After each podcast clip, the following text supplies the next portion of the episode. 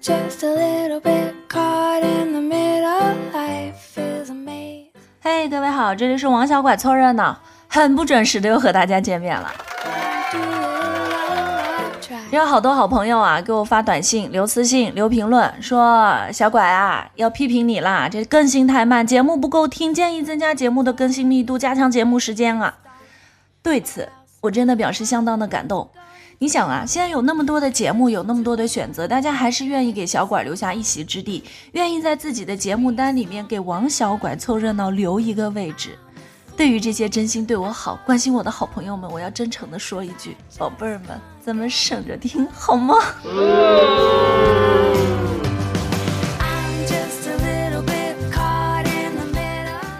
哎呀，不要问我最近在忙什么，我只能告诉你，我在考虑发财大计。接下来我就要教教各位啊，月薪三千如何用一年的时间买一辆路虎。这个呢，绝对是一个真实的故事。月薪三千，不偷不抢不投机，不吵不闹不上吊，靠自己的努力买一辆两百万的路虎。我呢有一个朋友叫王小气，在一家私人公司上班，月薪三千啊，公司包食宿，所以呢一个月就基本上能够存两千五百块钱左右。因为呢宿舍和单位很近，所以上下班基本就是靠十一路都走路的。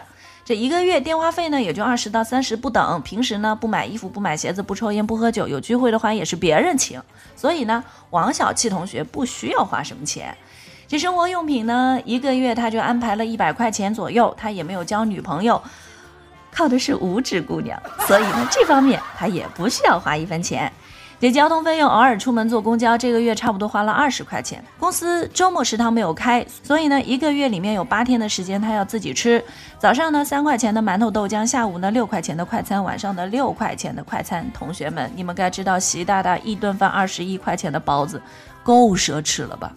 王小七同学呢，他一个月在吃方面要花一百二十块钱，他平时呢上班不去玩儿，都在看书，所以呢一个月需要花三十块钱左右来买书。其他的突发事件加起来吧，他一个月需要花五百块钱左右，剩下的全部都存银行，就那么省吃俭用，辛辛苦苦存了一年，存够了三万块钱，然后再加上他老爸给他的一百九十七万，终于买下了一辆价值两百万的路虎。同志们，我就一句话，给我往死里揍这个熊孩子啊！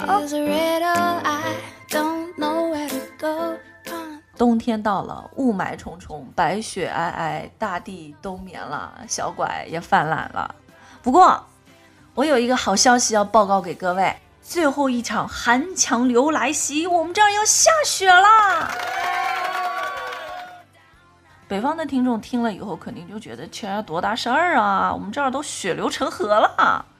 但是你们要知道，我们这儿是江浙城市啊，这下雪其实还是蛮少见的。于是呢，埃及网友就发来贺电，表达了衷心的羡慕和祝福，因为埃及距离上一次下雪已经有一百一十二年了。中东的小伙伴也发来贺电，但是对埃及大雪表达了不屑。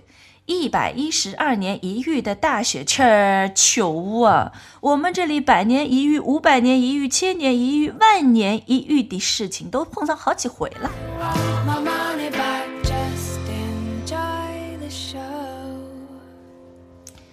但是冬天嘛，其实我觉得南方比北方更难熬。这有一句话说呢，北方冻皮，南方冻骨。打一个比方啊，说北方的冷呢是物理攻击，衣服穿的厚一点就可以了。但是南方的冷却是魔法攻击，你穿再多衣服都没用，得有抗性。而且呢，像我们这儿因为没有这个暖气啊，没有供暖，所以呢，就有人说北方城市取暖就是靠暖气。南方城市呢，索性就是海边城市，那取暖就靠太阳。像我们这种不南不北的中部城市人民，靠的那基本上都是自己的一身浩然正气呀。不过虽然说我们这儿冬天挺冷的，但是对于一个南方人来说，还是蛮盼望下雪的。可是这天气预报都报了好几天了，这雪到底还下不下呀？你说丢不丢人？丢不丢我们南方的脸？你让人家内蒙怎么看？你让人家吉林怎么看？你让人家河南琢磨看？说了好几天要下雪要降温了，都这时候了还零上十八度呢，和谁晒脸呢？你说秋天你到底走还是不走了？冬天你到底是来还是不来了？你俩是处对象还是咋的？磨磨唧唧，恋恋不舍，整天在那儿忽冷忽热的，冷的时候基本上靠抖，热的时候白雪公主都要被你给晒化了。你说怎么办？我们老百姓可都是无辜的，你俩赶紧把关系给确定一下，给个痛快话，要不直接我们就立春算了。这一切不以下雪为目的的降温，那都是耍流氓啊！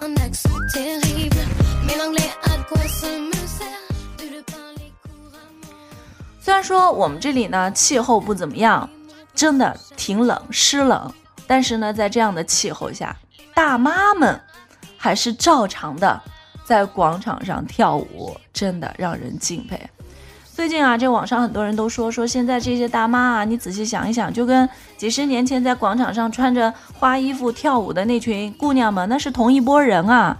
疯狂的人生不需要回忆的，因为每时每刻都在疯狂。我妈也天天去跳舞。现在呢，我每天的一大乐事儿就是听我妈回来跟我扒各种大妈们的八卦，听各种老玉米被猪拱的故事。我今天早上吃早饭的时候呢，我也听到了一节对话，那是彻底的颠覆了我的人生观、世界观。这大意是这样的啊，说是大妈广场舞，你知道都有一个领队嘛，就是这个团体当中的一个领舞的。我妈的那个团体当中呢，那个领舞是杨大妈，但是呢，杨大妈这人呢是属于恃才自傲，觉得自己跳得好，就不太得人缘，所以呢，别的大妈们就商量要把这个杨大妈换掉。然后呢，大妈们就秘密组织会议啊。这会议的内容就是要商量换人要怎么不露痕迹的抢他的位置，把他逼到了边缘，再替换上自己的人，又要如何做到达到自然不露痕迹，以免撕破脸皮？你们能想象到，不就跳个最炫民族风，还要那么勾心斗角、金枝玉孽、攻心计的吗？不过后来我妈跟我说，说这个杨大妈呢，最终没有坐上这个领舞的位置，还是被挤掉了。有一天心情很低落，所以在跳舞的时候摔倒了，成植物人了，一直昏迷了好多天。而就在一天晚上，被医生的一句话奇迹般的唤醒了。这医生呢就说：“大妈快醒来吧，今天晚上你领舞。”来人呐，真的不能太物质，你得有点精神追求、人生目标。你别整天吃啊、喝啊、情啊、爱啊的没劲儿。咱们得整点实在的，你得透过现象看本质。在这方面，说实话，我真的得向一个上小学二年级的小朋友好好的学习学习啊！我的好兄弟啊，就是那个开路虎的王小气，他儿子呢今年就读小学二年级。有一天呢，这小小气就跟我说，他说他要跟班上的小明绝交了。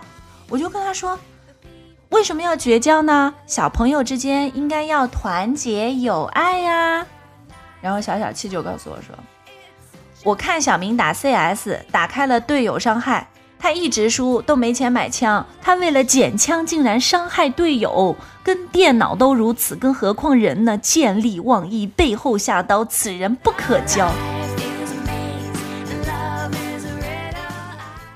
同志们。听完了九周岁的小小气跟我说完了这番话，我点了一根烟，到阳台上去思考人生去了。一个九岁的小男孩尚且如此，更何况我，又该如何直面人生，笑开花谢花开？不过这个毕竟是少数啊，小小气是谁啊？可是我好兄弟王小气的儿子啊！王小气是谁？他可是一个屌丝中的战斗机，绝对屌炸天的人物啊！据说呢，王小气跟他现在的老婆第一次相亲见面的时候呢，他就一见钟情，就觉得这姑娘长得挺漂亮的，女生范儿。两个人呢，刚好聊得也挺投机。这小七就想啊，我无论怎么着也得约下一次吧，我得先夸一夸她。然后呢，临了临了，王小七就说：“姑娘。”咱掏心掏肺地说一句，像你这种美女，绝对可以撑起一个青楼。青楼嘞，还怡红院吧你？后来，后来他俩竟然在一起了，我也不知道哪里出了问题，他们俩居然就好上了，而且还好了好多年。然后呢，有一年他们俩过情人节，王小气和这姑娘就出去吃饭店，就进了一个比较高大上的这个西餐厅，看路虎吗？你知道西餐厅啊，环境好，这价格当然也就贵了。我要说这女孩真的是一个好姑娘，看到价格那么贵，她就问王小气啊，说：“亲爱的，嗯，你爱我到什么程度？”然后王小气就翻菜单，看半天就说：“宝贝儿。”嗯，爱你超过黑椒牛排，不到深海龙虾。想着我的好兄弟王小切和他老婆，在看着眼前的这个极有悟性的小男孩，我只想说，真爱呀！我们王小拐凑热闹，从节目的上线到现在呢，一直受到网友们的肯定，大家呢也对我们相当的鼓励和支持，而且也愿意耐心的等我们不太靠谱的更新时间哈。呃，我们的节目为了正常的、有序的运行下去，所以呢，我们也决定招商引资、吸纳广告。接下来呢，您将听到我们王小拐凑热闹的第一个整点广告。滴滴滴滴滴，北京时间十二点整。好人牌擀面杖提醒您准确对视。好人牌擀面杖，好人用的擀面杖，粗细正合适，老婆很满意。兄弟，来一根吗？